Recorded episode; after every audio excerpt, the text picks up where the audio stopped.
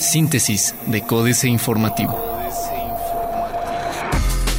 Síntesis informativa 5 de noviembre, Códice Informativo. Códice Informativo.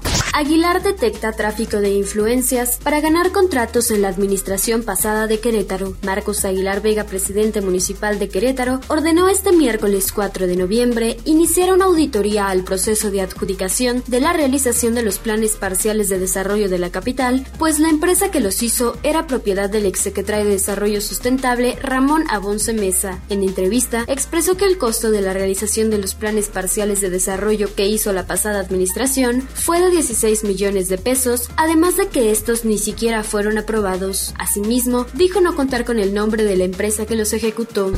Gobierno del estado de Querétaro tiene el 3 de 3 en línea a partir de este miércoles. A partir de este miércoles 4 de noviembre, la ciudadanía podrá consultar las declaraciones patrimonial, de impuestos y de no conflicto de intereses de los 30 servidores públicos que integran el gabinete legal y ampliado del Poder Ejecutivo del Estado de Querétaro, informó Alejandro López Franco, secretario de la Contraloría. En conferencia de prensa, precisó que todas las declaraciones fueron enviadas al Instituto Mexicano para la Competitividad con el objetivo de fortalecer la rendición de cuentas y transparencia, por lo que en el transcurso de este día todas serán publicadas en el portal www.querétaro.gov.mx diagonal 3 de 3.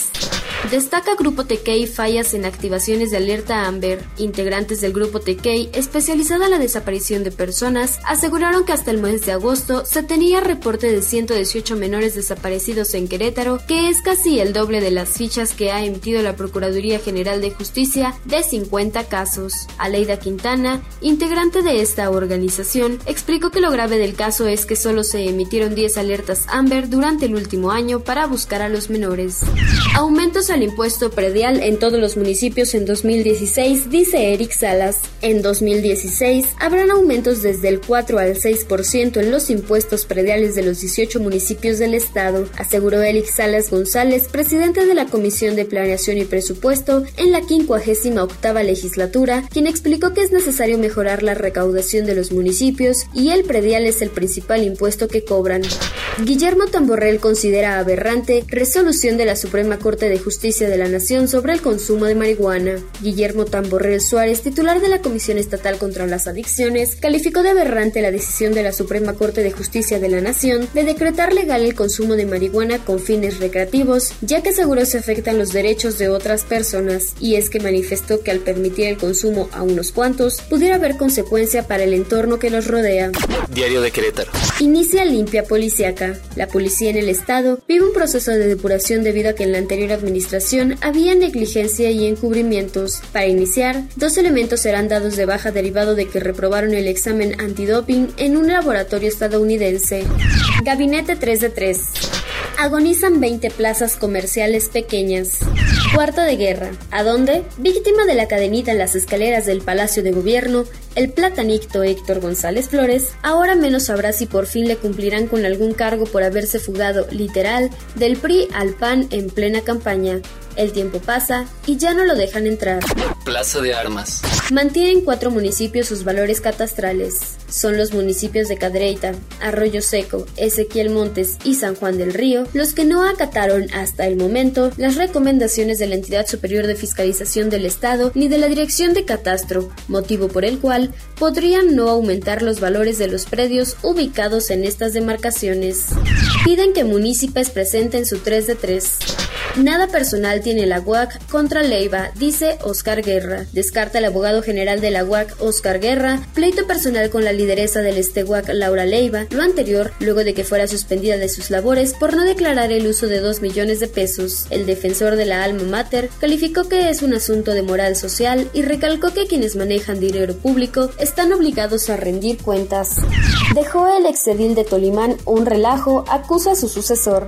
El corregidor. Blindarán buen fin de comercio informal. Se implementará un operativo del 12 al 16 de noviembre en la capital queretana por motivo del buen fin para evitar que el comercio ambulante se instale alrededor de los centros comerciales, indicó Hugo Serrano Martínez, director de inspección municipal. Presentan mujeres emprendedoras Canaco. Cartera vencida por 700 millones de pesos en la capital. Oscar Hay, nuevo presidente del Colegio de Ingenieros.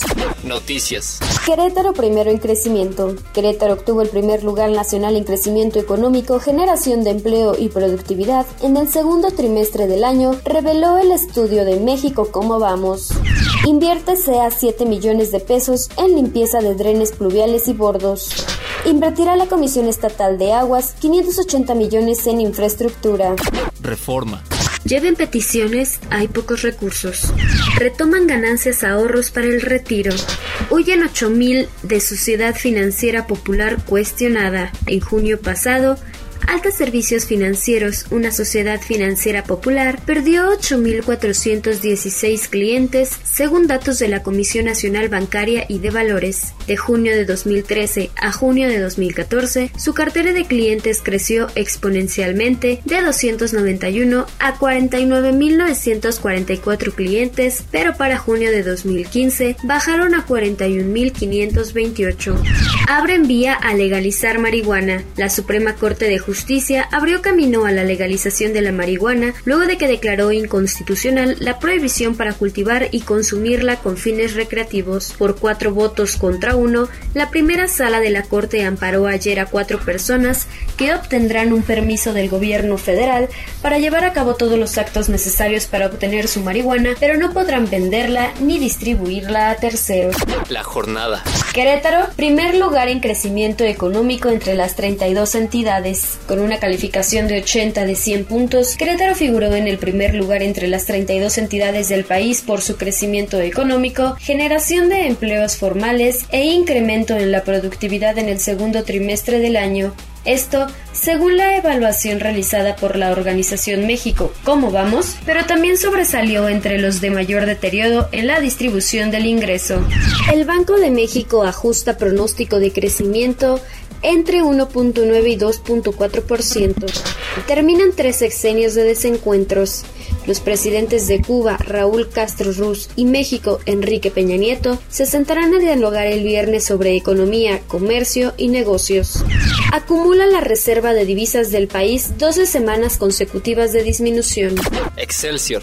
México y Argentina evitarán la doble tributación. El secretario de Hacienda y Crédito Público de México, Luis Videgaray, y el administrador federal de Ingresos Públicos de Argentina, Ricardo Daniel Echegaray, firmaron ayer el acuerdo para evitar la doble imposición y prevenir la evasión fiscal en materia de los impuestos sobre la renta y el patrimonio. Este es el decimoprimer acuerdo suscrito entre México y un país de América Latina y el Caribe para evitar la doble tributación y se suma a la red de 57 tratados que en la materia tiene nuestro país suscritos con otras naciones, así lo firmó la Secretaría de Hacienda y Crédito Público.